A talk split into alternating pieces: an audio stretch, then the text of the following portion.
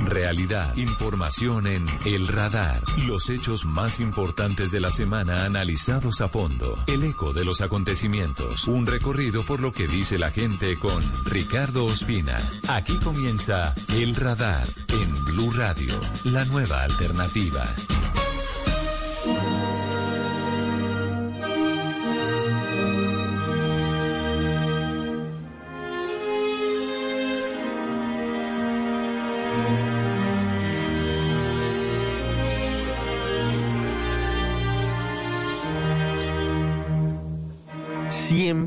El arte es el antídoto para la barbarie, o por lo menos eso ha intentado ser a lo largo de la historia de la humanidad. Gracias por estar con nosotros hoy sábado 15 de mayo en el radar en Blue Radio y en bluradio.com. Estamos escuchando esta interpretación de la Orquesta Filarmónica de Bogotá, que esta semana que termina fue protagonista de un homenaje a quienes han sido víctimas de la violencia durante estas ya más de dos semanas de manifestaciones, de enfrentamientos con la policía en muchos rincones de Colombia.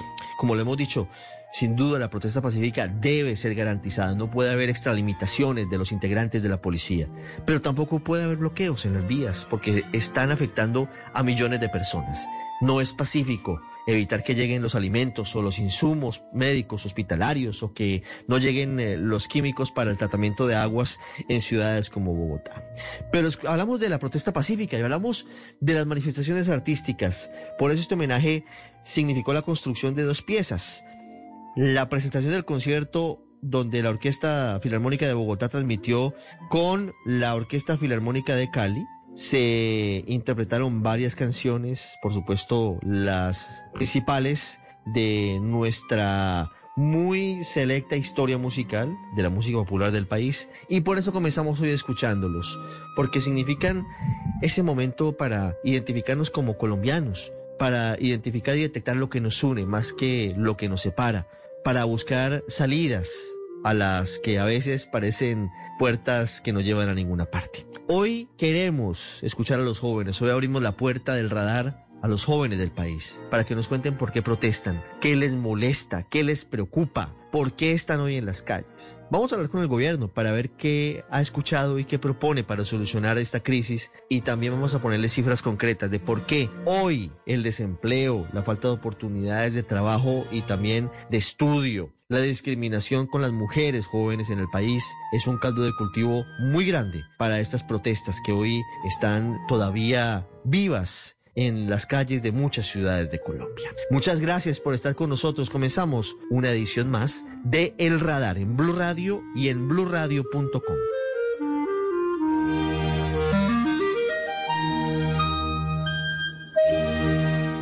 Usted está en el radar en Blue Radio. Es claro que los jóvenes hoy son quienes están sustentando las manifestaciones en el país. Más de dos semanas ya de marchas, de eventos artísticos, de otro tipo de actividades en todo el territorio nacional para hablarle no solamente al gobierno, también a, a todos los que hoy tenemos más años, a quienes están en posiciones de definición en muchas, en muchas áreas de la vida. Por eso queremos hablar con ellos. En Medellín está Robinson Meneses, comunicador audiovisual, estudiante de la maestría de estudio del comportamiento de la Universidad de AFIT. Robinson, buenas tardes. Buenas tardes, Ricardo, y a todos los oyentes. ¿Cómo estás? Robinson, ¿cuántos años tiene? Tengo 28. 28 años. Sí, señor. Robinson, ¿y por qué usted cree, a qué atribuye las manifestaciones, las jornadas de marchas, de eventos artísticos, la salida masiva de los jóvenes a las calles hoy en Colombia? Ricardo y oyentes, mira, eh, yo siento que hay una gran conversación pendiente en el país, no solamente pues en las ciudades, sino en el país en general, sobre los retos históricos que tenemos en las ciudades. Y acá yo quiero ser muy puntual con algo y es que históricamente los jóvenes hemos presentado las mayores vulnerabilidades en, muchos aspectos, pero especialmente en, el acceso a oportunidades de empleo. La tasa de desempleo duplica, ha duplicado históricamente a la del resto de la población. Es una cosa alarmante, ¿cierto? Y con la pandemia, pues ni se diga lo que está pasando. O sea, los jóvenes y las mujeres jóvenes han sido los más golpeados por los efectos de la pandemia y pienso que justo uno de los aspectos que tiene que ser muy clave en esto es el tema del acceso a educación superior y especialmente en la focalización que se hace en los contextos con mayor vulnerabilidad. Entonces, Ricardo, acá vemos que hay unas brechas enormes pues, en Medellín y en Colombia que golpean con más fuerza en muchos aspectos a los jóvenes. Entonces, cuando hay acciones ciudadanas como el paro, como las marchas, es absolutamente entendible que las voces vivas de las ciudades se pronuncien. Hay una insatisfacción colectiva con el gobierno, pero no solamente con el gobierno, sino, digamos, con la institucionalidad. Los jóvenes en su mayoría se sienten muy insatisfechos. Digamos que en Medellín hay encuestas que lo verifican y también sucede eh, en el resto de ciudades de Colombia, ¿cierto? Hay una insatisfacción muy puntual de los jóvenes por encima de otros grupos poblacionales con la forma como actúan los gobiernos. Y estamos en una pandemia justo donde las desigualdades, la pobreza y el desempleo han ampliado esas brechas que golpean, como ya te dije, pues a las familias más vulnerables. Entonces yo siento, Ricardo, que acá el mensaje para el gobierno nacional y los locales es justo ampliar la conversación, escuchar a la gente. Lo que decimos y, y cómo lo decimos tiene poder. Entonces también tenemos que desarmar un poco la palabra. Los funcionarios públicos y en general los tomadores de decisiones tienen una responsabilidad enorme de cuidado con los ciudadanos y no puede ser que en coyunturas como esta se sigan ampliando eh, los niveles de desconfianza ciudadana sobre el gobierno y especialmente la de los jóvenes que se destacan en este aspecto entonces acá también yo creo que hay una pregunta muy importante y es justo en ese tema de la confianza, de recuperar la confianza, de reconstruirla y es sobre qué vamos a hacer al respecto. Hay estrategias claras sobre eso. Yo siento que también esa es una conversación que tenemos pendiente y que nos debemos como país y no solamente en el gobierno sino desde todos los sectores de la sociedad. Robinson, pensando solamente o particularmente en los jóvenes paisas, ¿por qué hay molestia en Medellín? ¿O por qué hay molestia en Antioquia? Porque quisiera entender y quisiéramos entender con los oyentes el fenómeno en todo el país. Entre las ciudades principales del país, no voy a decir que todas, pero entre las principales, las más destacadas, Bogotá, Cartagena, Cali, Barranquilla. Medellín es de las que presenta los mayores retos en desempleo, los mayores retos en acceso a oportunidades de empleo y especialmente para los jóvenes y para las mujeres. Estamos hablando de una ciudad que es destacada en muchos aspectos, pero que se ve muy afectada en temas de desempleo juvenil y también está muy golpeada en temas de, desempleo juvenil, pero también para esos hemos denominado los jóvenes que ni estudian ni trabajan. Acá hay, también hay un reto muy especial y lastimosamente Medellín se destaca negativamente frente a otras ciudades principales. El punto del desempleo juvenil creo que es clave acá, pero finalmente acá lo que se necesita es una conversación muy amplia y entender y escuchar a la ciudad, a los jóvenes, qué es lo que está pasando en los territorios, porque estamos marchando, desde acá finalmente hay una insatisfacción muy grande, pues, pero que no viene de la nada, sino que viene de una vulnerabilidad histórica a la que hemos sido, digamos, víctimas los jóvenes en empleo, eh, en salud mental también hay unos retos impresionantes. Robinson, gracias. Gracias por contarnos hoy qué piensan. Obviamente cada persona es un mundo, cada hombre es una historia, decía el gran Elkin Ramírez, el cantante de Kraken.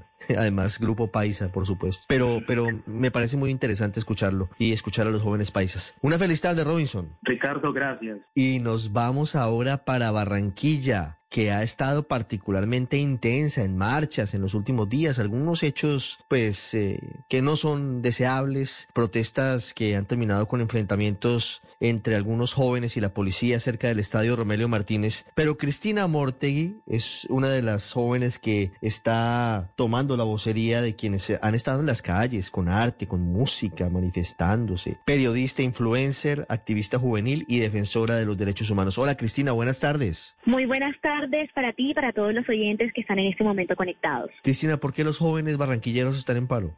Bueno, los jóvenes barranquilleros estamos en paro por muchísimas razones, la verdad. Una principal de ellas es pedir y exigirle al gobierno nacional y también al gobierno local que preste atención por las realidades de las juventudes, por la calidad de la educación en la escuela y la universidad pública, sobre todo la Universidad del Atlántico. Nos hemos unido también estudiantes de universidad privada y universidad pública para en una misma voz poder decirle a Colombia que lo que necesitamos es una educación de calidad y digna para todos. Pero una razón también muy importante por la cual los pues, estudiantes y los jóvenes y la ciudadanía barranquera puntualmente se encuentran en paro es porque el 43% de los barranquilleros solo come dos veces al día. Esta cifra es alarmante. Somos una ciudad en donde según las cifras aumentó la pobreza el año pasado de una manera bastante, bastante grave. Somos una ciudad que aparentemente tiene muchas cosas positivas, pero que detrás de ello lo que está sucediendo es que la gente está pasando física hambre. Cristina, ¿qué otro factor, qué otra situación usted ve hoy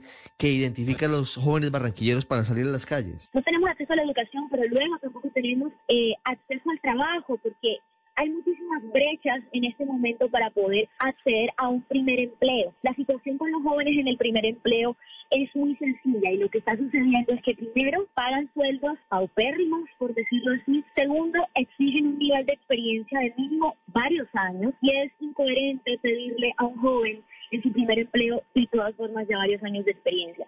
Entonces es un círculo que primero es una barrera a la educación, segundo es una barrera a poder trabajar y superarse y tercero en realidad es una barrera social. Claramente hay que hacer un llamado al resto del país y hay que hacer un llamado al gobierno nacional para que urgentemente haga algo y desde ya se hagan políticas públicas que beneficien a los jóvenes. No es cierto que están haciendo cosas contundentes, a mi parecer. No es cierto que para todos hay oportunidades. Lo que sí es cierto es que los jóvenes no estamos accediendo ni a educación ni a empleo y también es cierto que las mujeres mucho menos podemos aspirar a superarnos y aspirar a, alcanzar grandes cosas. Ese es otro enfoque que hay que tener en cuenta, que no se puede dejar de lado. El enfoque para las mujeres, para las mujeres jóvenes en particular, hablando de lo que hoy pasa en el país. Cristina, gracias y estaremos pendientes de ustedes en las calles. Muchas gracias a ti y bueno, aquí desde Barranquilla les mando un mm. saludo, seguimos firmes, seguimos en la calle. Están pasando muchas cosas, sobre todo alrededor del deporte,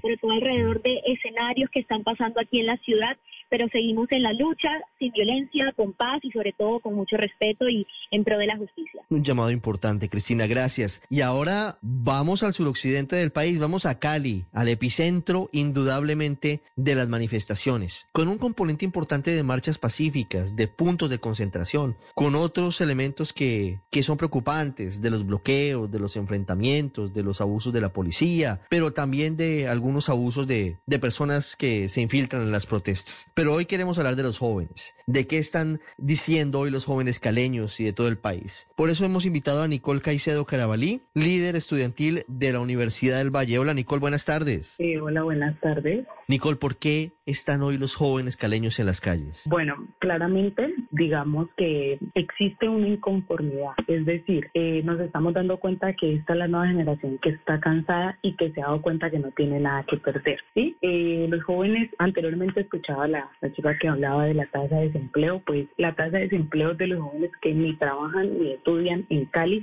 sigue siendo también muy alta.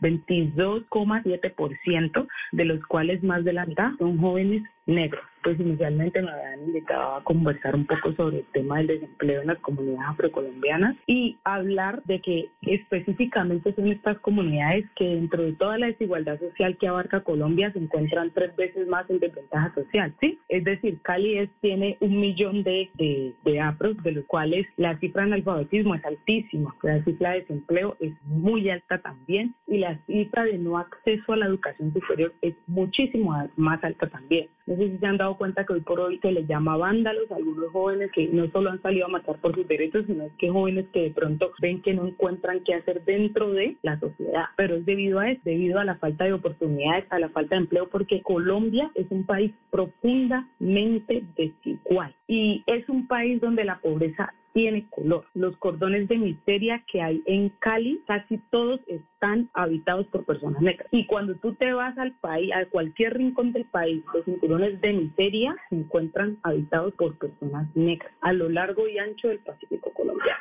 ¿Qué hay para los jóvenes hoy en Colombia? El acceso a la educación superior, cuando el presidente saca, un, saca digamos, un, decreto de que va a haber matrícula cero para estratos 1, 2 y 3, sí, la matrícula cero por un semestre se puede hacer. ¿Y cuántos son los jóvenes que acceden a la educación superior?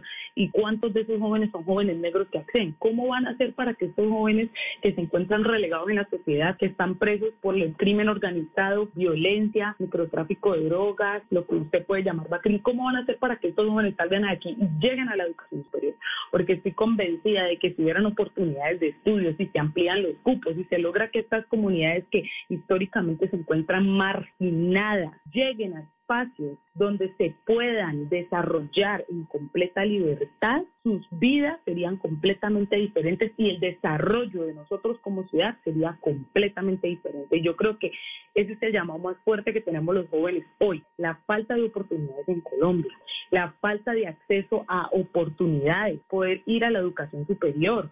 Hay, hay muchos puntos de partida, hay muchas deudas pendientes históricas, otras coyunturales, no se le puede ahora endilgar todo a la pandemia porque el olvido y el abandono a los jóvenes, a las mujeres, a los afro, a los indígenas ha sido histórico.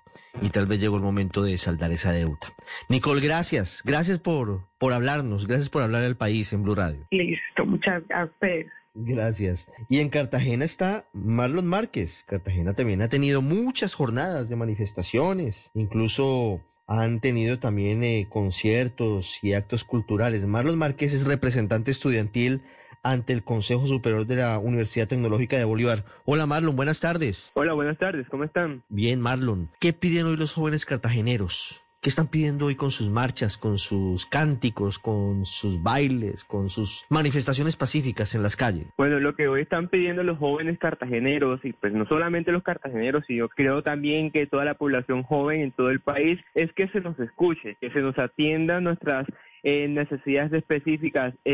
Hace unos días salió el boletín del DANE con las cifras de desempleo en joven y esta se ubicó en un 23.9%, una cifra demasiado exuberantemente alta. Y si usted te pones a, desmenuzar los datos, te encuentras una gran desigualdad de género frente a la población de hombres em, eh, empleados y de mujeres empleadas. ves que hay mayor, mayor cantidad de personas mujeres empleadas actualmente en el país y, y si eso pues lo sigues desmenuzando vas a seguir viendo una imagen del país muy desalentadora para los jóvenes. En la ciudad de Cartagena esto se ha empeorado por decirlo así con la pandemia. Vemos cómo la informalidad ha crecido, vemos cómo muchos estudiantes han tenido que salir de sus carreras porque no tienen la forma de seguir pagando, porque no tienen la forma de cómo atender los créditos tan eh, con las tasas de interés tan exuberantes que tienen los bancos actualmente y creo yo que precisamente una de las cosas que también protestan los jóvenes actualmente en Cartagena y en el país es la falta de empatía por las, de las entidades bancarias, la falta de empatía del gobierno por subsistir esas necesidades tan básicas eh, de los estudiantes. Bueno, yo creo que la educación, el derecho a la educación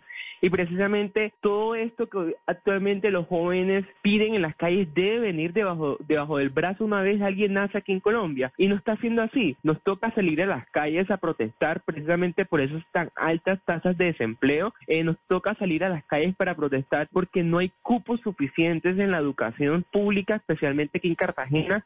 Eh, la, la Universidad de Cartagena, que es la universidad pública de la ciudad, no alcanza a, cubrir la gran cantidad de estudiantes que, eh, que hay en la ciudad. Si vemos también las cifras del DANE, eh, vemos que la pobreza en Cartagena está un poco mayor que en las zonas rurales del resto de la región. Entonces, ¿qué está pasando? El gobierno nos tiene olvidados, el gobierno tiene la juventud olvidada y a pesar de que fuimos una bandera dentro de la, dentro de, de la campaña presidencial, hoy eso se está viendo olvidado. Hoy los jóvenes estamos siendo segregados a un, a un montón en la sociedad cuando no debe ser así, cuando nosotros somos el presente del país y estamos siendo relegados, no estamos siendo atendidos, por ejemplo, en las solicitudes de trabajo nos piden una cantidad de experiencia totalmente absurda, o sea, cuando apenas estamos recién egresados, ¿cómo un empleador nos va a pedir dos años de experiencia si apenas nos recién, recién egresamos de nuestra universidad? Hombre, denos la oportunidad de trabajar para poder adquirir esa experiencia eh, tan exuberada que, que, piden algún, algunos empleadores. Entonces yo creo que esas son las principales, eh, una de las principales en cosas, pues aquí en Cartagena también estamos eh, marchando porque hace más de 50 días desapareció Alexandrit Sarmiento Sarmiento la secuestraron y aún no sabemos nada de ella. Y le, estamos pidiendo, pidiendo al gobierno distrital y al gobierno nacional que agilice la búsqueda de Alexandria Sarmiento, porque la queremos viva en Cartagena, su familia la quiere viva, los colectivos y las colectivas la quieren viva. Y otra de las situaciones también por las cuales las personas siento yo que están protestando y en lo personal es una de las que más he, he denunciado públicamente, es que la población diversa, la población trans, especialmente en el país, está siendo totalmente invisibilizada, marginalizada, olvidada, e incluso sepultada porque nos están matando a las personas trans, nos las están matando y también por eso los sectores LGBT han salido a salir a las calles que están matando a las personas trans, tras que tienen pocas oportunidades de acceder a la educación superior. Si uno se pone a ver las cifras, son muy pocas personas trans las que acceden a la educación superior, no las están matando. ¿Cómo? No, que, que hay otras minorías también importantes allí para tener en cuenta, Marlon, y le agradezco mucho estos minutos porque es fundamental fundamental que todas estas peticiones las escuche el gobierno y las tramite el gobierno. Con otros sectores de la sociedad seguramente sí, pero inicialmente el gobierno. Muchas gracias y una feliz tarde de sábado, Marlon. Listo, igualmente, un abrazo, hasta luego. Usted está en el radar, en Blue Radio. Y después de haber recorrido el país escuchando a los jóvenes, queremos saber qué dice el gobierno nacional, que ha tenido en los últimos días a un equipo movilizándose por las principales ciudades de Colombia, sentándose en mesas de trabajo, escuchando las quejas, las propuestas, las ideas, tantas cosas que pueden salir de la juventud, que es una fuerza creativa indudable, no se puede parar muchas veces, pero seguramente hay que canalizarla y hay que encontrar consensos. El doctor Juan Sebastián Arango es el consejero presidencial para la juventud y es una de las personas de ese equipo que ha designado el presidente Iván Duque junto con la directora del bienestar familiar, Lina Arbeláez, para estar directamente en esas mesas, escuchando, charlando, buscando acuerdos, buscando consensos. Consejero Arango, buenas tardes. Ricardo, muy buenas tardes para ti y para todos los oyentes de Blue Radio. Antes de que nos cuente cómo le ha ido en estas mesas de trabajo, yo quisiera que nos diera su concepto, su opinión frente a lo que está viendo usted en las calles del país, en particular frente a los jóvenes? ¿Usted qué, está viendo? ¿Qué, ha percibido? ¿Qué está recibiendo de lo que ha podido hablar con los muchachos en las mesas de trabajo en todo el país? Bueno, Ricardo, yo creo que aquí tenemos que hacer un análisis desde varias perspectivas. Primero, una manifestación pública y pacífica que se da en las calles en las cuales muchos jóvenes son protagonistas. Y esa manifestación tiene un componente diferencial del resto de la manifestación que nosotros normalmente estamos acostumbrados a ver en Colombia y es que no necesariamente está representada en las organizaciones sociales que han hecho movilización en Colombia durante mucho tiempo. Esa es una manifestación mucho más orgánica, mucho más de los pelados que juegan fútbol juntos eh, en el barrio, eh, que juegan fútbol y salen y marchan, muchos más de los compañeros de, de la universidad que salen y marchan, pero que no necesariamente reconocen que están siendo interpretados por organizaciones naturales de estudiantes, de sindicatos, de ese tipo de organizaciones que han venido haciendo la movilización también en el país durante muchísimos años. Eso es lo primero. Y lo segundo es que claramente hay un sentimiento de los jóvenes, un sentimiento que tiene problemas coyunturales, pero que también tiene problemas supremamente estructurales y de un trabajo que hay que hacer gigante por los jóvenes del país. Y del otro lado está, desafortunadamente, pues unos hechos de vandalismo, unos hechos de elementos vandálicos sincronizados en diferentes lugares, no solo de las ciudades, sino del país, pero que yo no creo que representen y no veo que representen ese sentir de los jóvenes que está manifestándose pública y pacíficamente en las calles de Colombia. Sí, hablando sobre el asunto específico de los muchachos que usted dice que son los que se juntan para jugar fútbol, que son los que están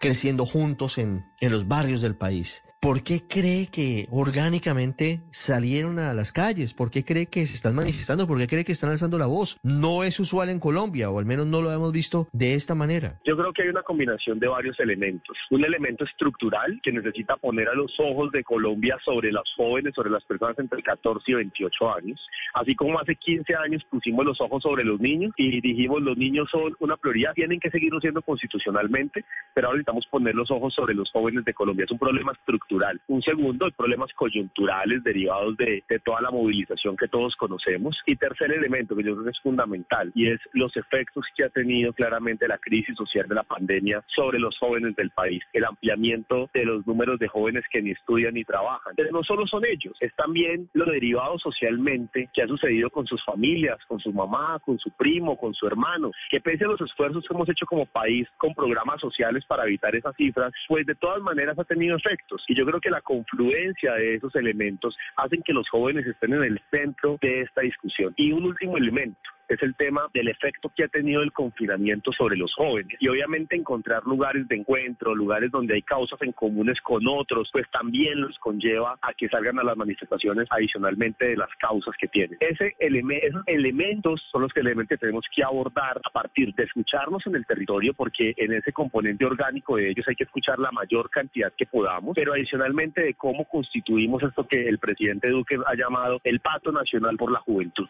Ese pacto en el cual trabajar esos temas para poder abordar los problemas de los jóvenes que ni estudian ni trabajan, los jóvenes que necesitan una oportunidad de trabajo, que quieren emprender, que quieren desarrollar su vida a través de la cultura, que tienen una forma diferente de ver el medio ambiente. Y es ahí donde necesitamos confluir no solo como gobierno, nosotros somos la, la columna vertebral, pero aquí necesita confluir el sector privado, los medios de comunicación, necesita confluir el sector social, necesita confluir la cooperación internacional, todos juntos buscando construir ese pacto nacional por los jóvenes que tendrá acciones inmediatas, claro es como la que lanzamos esta semana de la gratuidad educativa para los estratos 1, 2 y 3 en las universidades públicas y otras de mediano y largo plazo que comiencen a trabajar en esos problemas estructurales que sufren los jóvenes de nuestro país. Usted que ha estado en estos últimos días directamente en las calles de las principales ciudades del país, sobre todo lo hemos visto y lo hemos escuchado en Cali en Pereira, quisiera que nos contara ¿Qué dicen los jóvenes? ¿Qué están pidiendo hoy?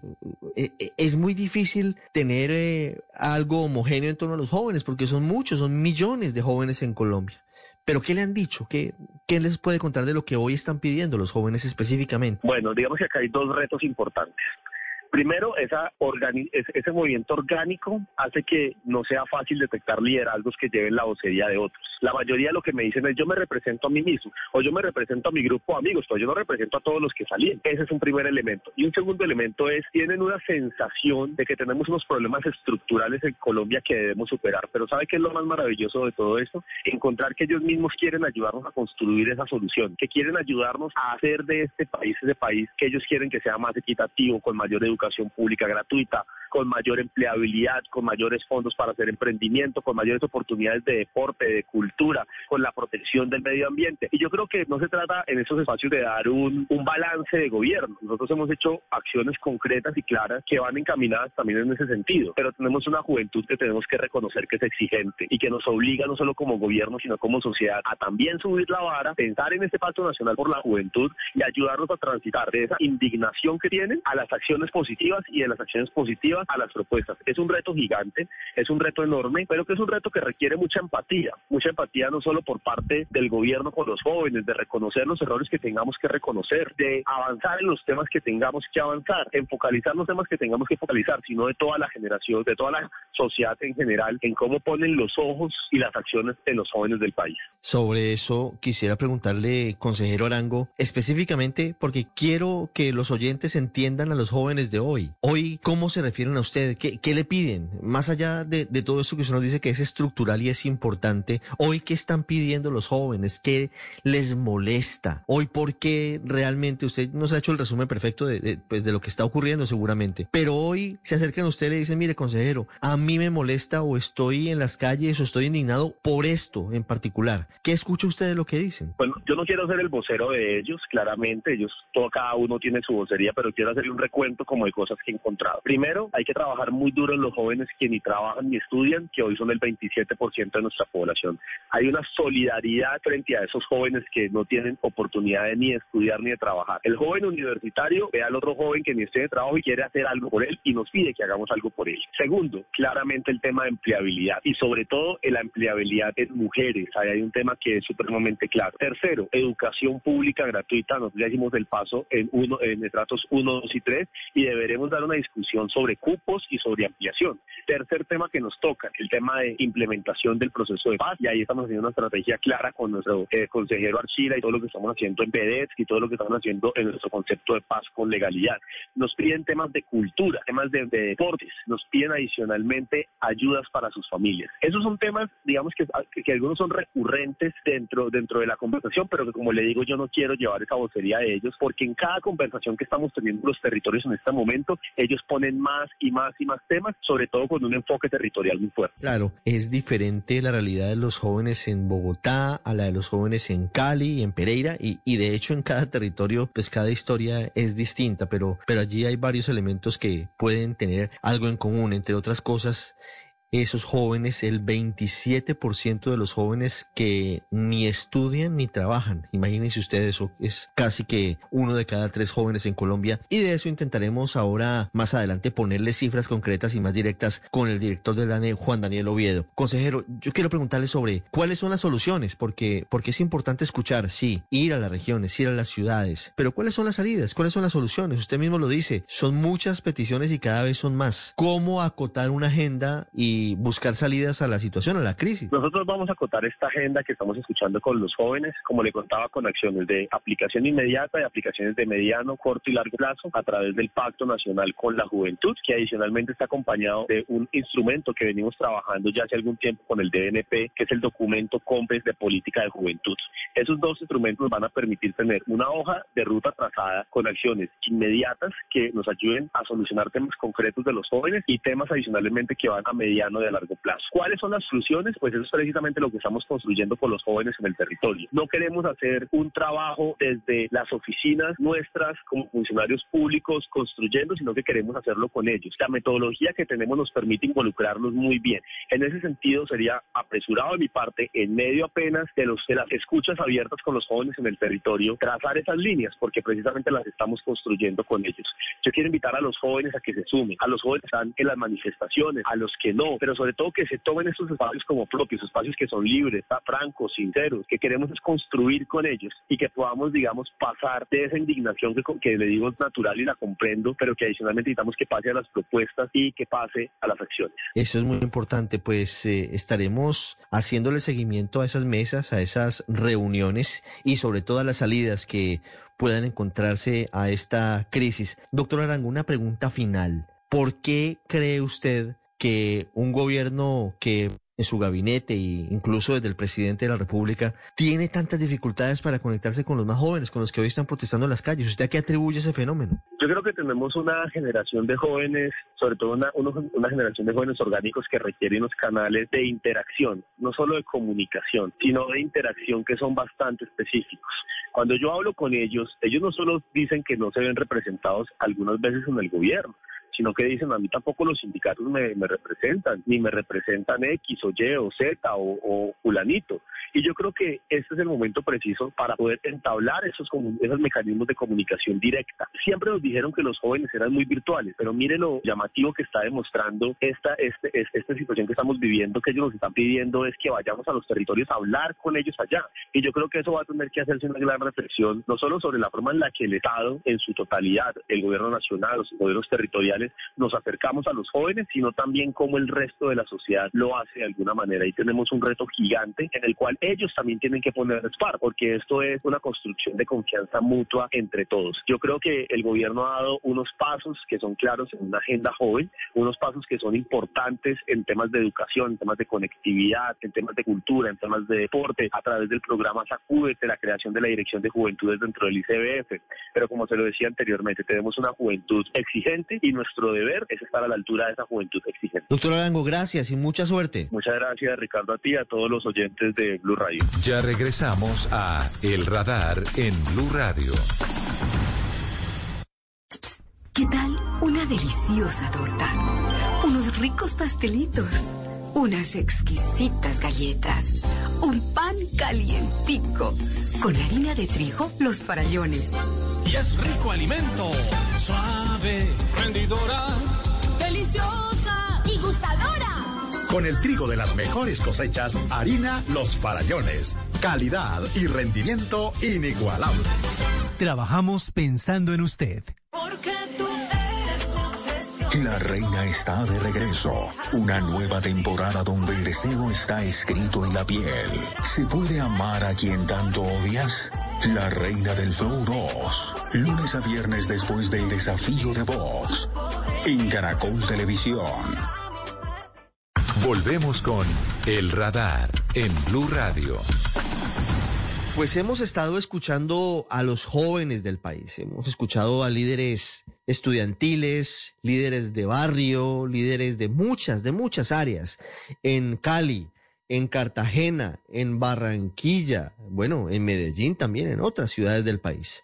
Hemos hablado con el consejero presidencial para la juventud, pero ahora, si me permiten, vamos a escuchar al director del Departamento Nacional de Estadísticas para entender un poco con cifras, con datos, por qué hoy hay una parte importante de los jóvenes sino apoyando indirectamente, directamente en las calles. Esta manifestación, este paro, esta, si me permiten también el término, esta revolución pacífica, ojalá sea pacífica y lo pacífico por supuesto que, que es eh, absolutamente respetable, eh, pues son jóvenes. Y, y, detrás hay unas cifras que, que hoy inquietan y que tienen que ser atendidas por todos los colombianos. Doctor Oviedo, buenas tardes. Muy buenas tardes, Ricardo, y muy contento de acompañarles el día de hoy. ¿Qué dicen las cifras del DANE frente a los jóvenes? Hoy en Colombia? Bueno, en términos generales, eh, cuando nosotros estamos hablando de la clasificación de juventud eh, a través de la encuesta de hogares, nosotros tenemos la posibilidad de establecer eh, que el criterio para poder hablar de juventud está asociado con la definición de un rango de edad entre 14 y 28 años, en donde específicamente en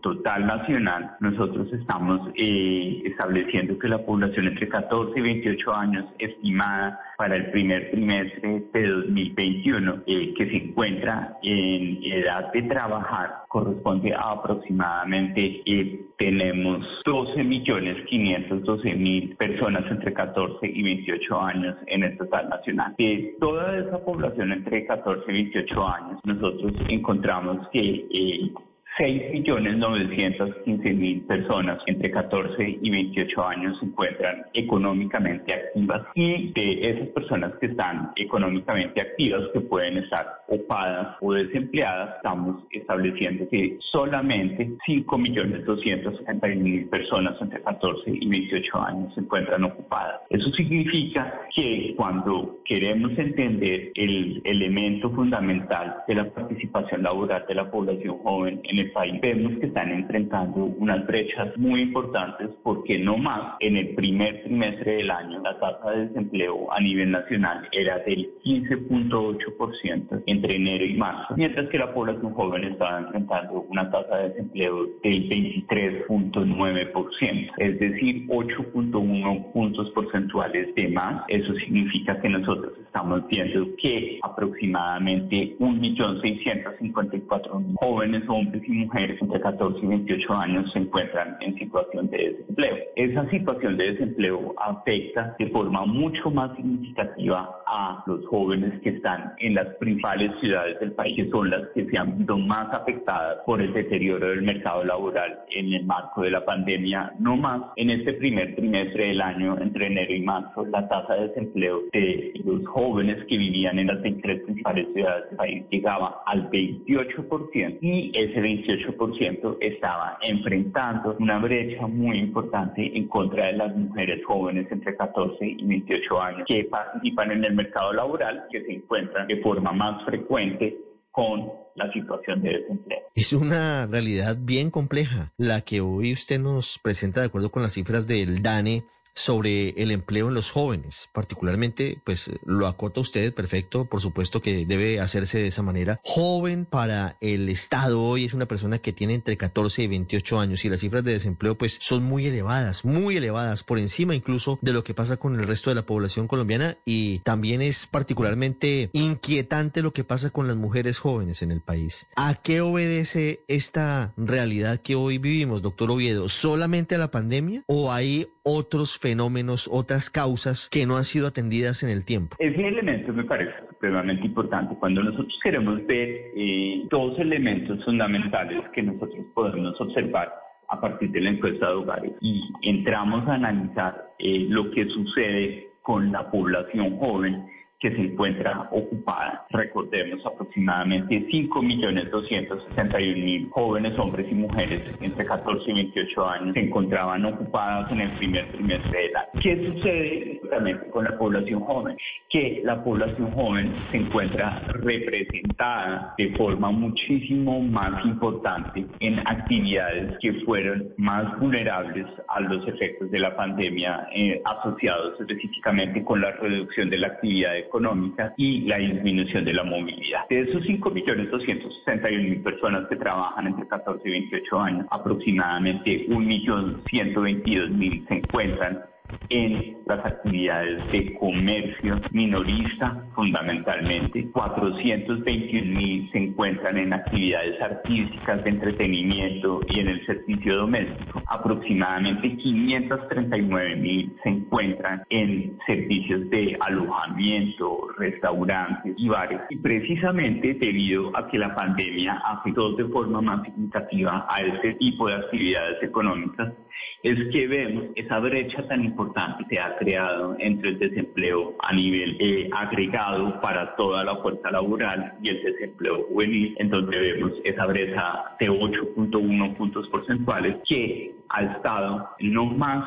en el primer trimestre de 2021, representando que de las 832 mil personas que salieron de la ocupación entre el primer trimestre del 2021 y el primer trimestre del 2020, 155 mil son jóvenes y particularmente son jóvenes que están en esas actividades que son mucho más vulnerables. Eso significa que los jóvenes que están formando parte del mercado laboral no necesariamente son los jóvenes con niveles de formación avanzada. ¿Por qué? Porque si nosotros eh, automáticamente asociamos qué pasa con el servicio doméstico, qué pasa con el empleo en restaurantes, hoteles, bares, qué pasa con el empleo en el comercio minorista, es un empleo que no demanda unos niveles de formación eh, avanzados.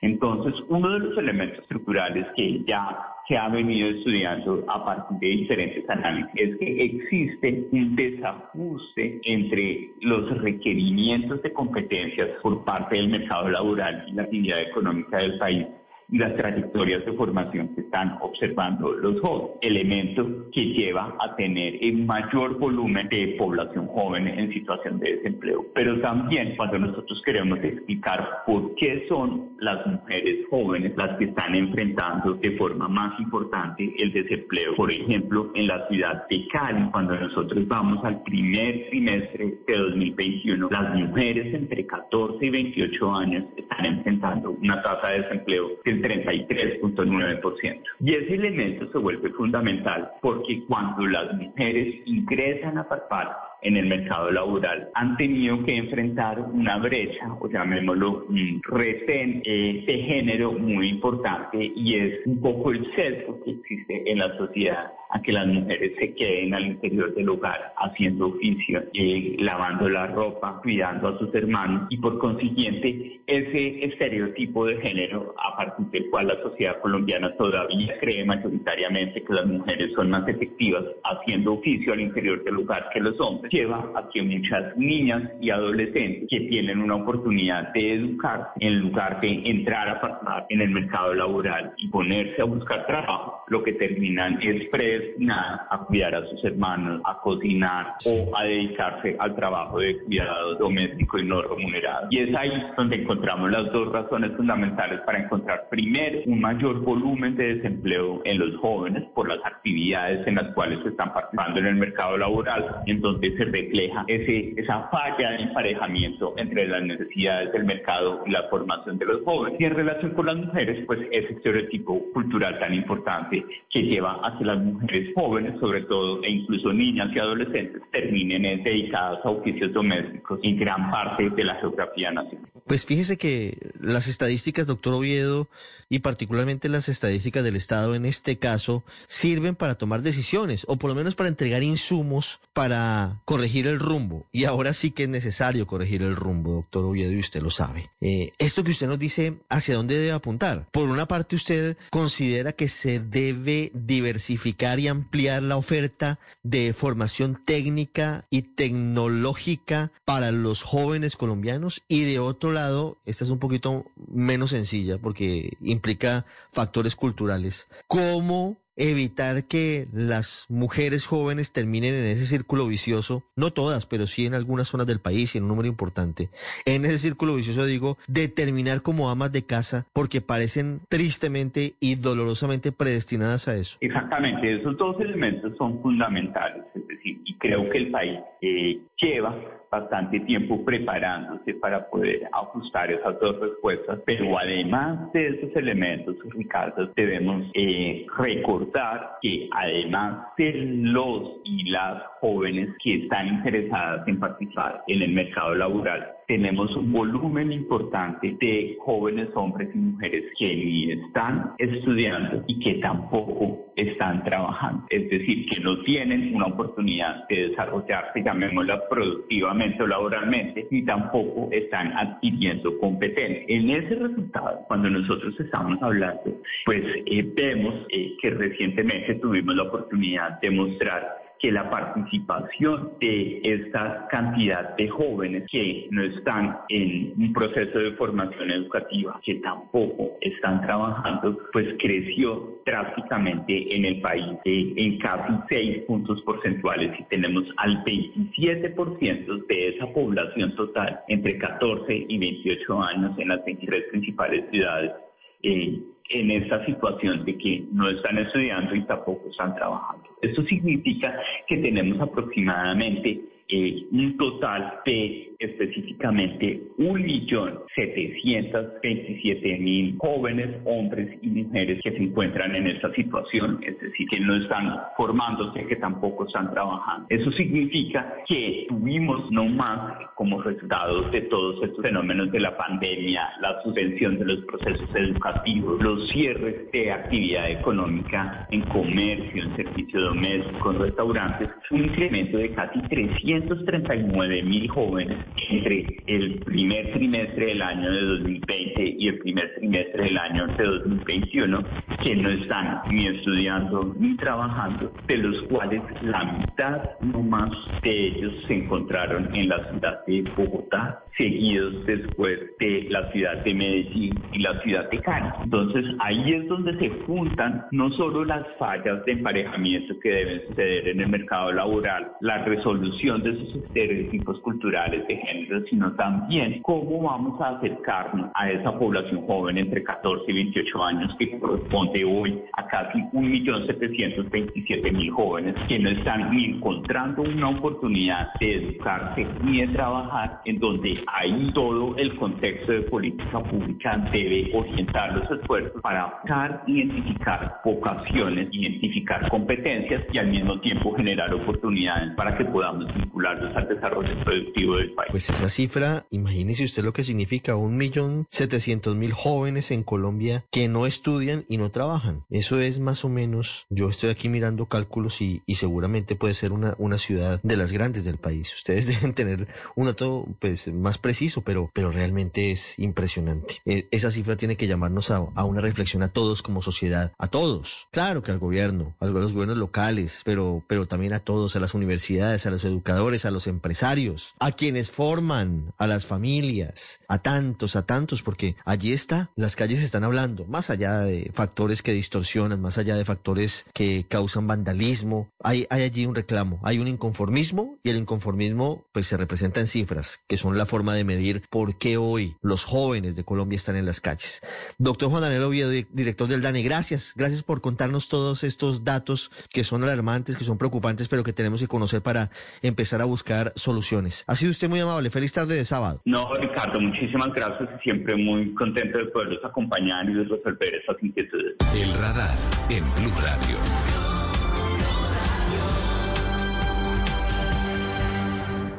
Este sábado en Travesía Blue, Norcasia Caldas, un territorio donde se construye paz. Hablaremos de todo lo que debes saber de las pruebas PCR para entrar y salir del país. Además, les tenemos cinco rutas para un viaje inolvidable por diferentes carreteras del mundo. Alisten maletas porque viajamos este sábado después de las 3 de la tarde con Travesía Blue. Y recuerden que viajar con responsabilidad también hace parte de la nueva alternativa. Travesía Blue por Blue Radio y bluradio.com.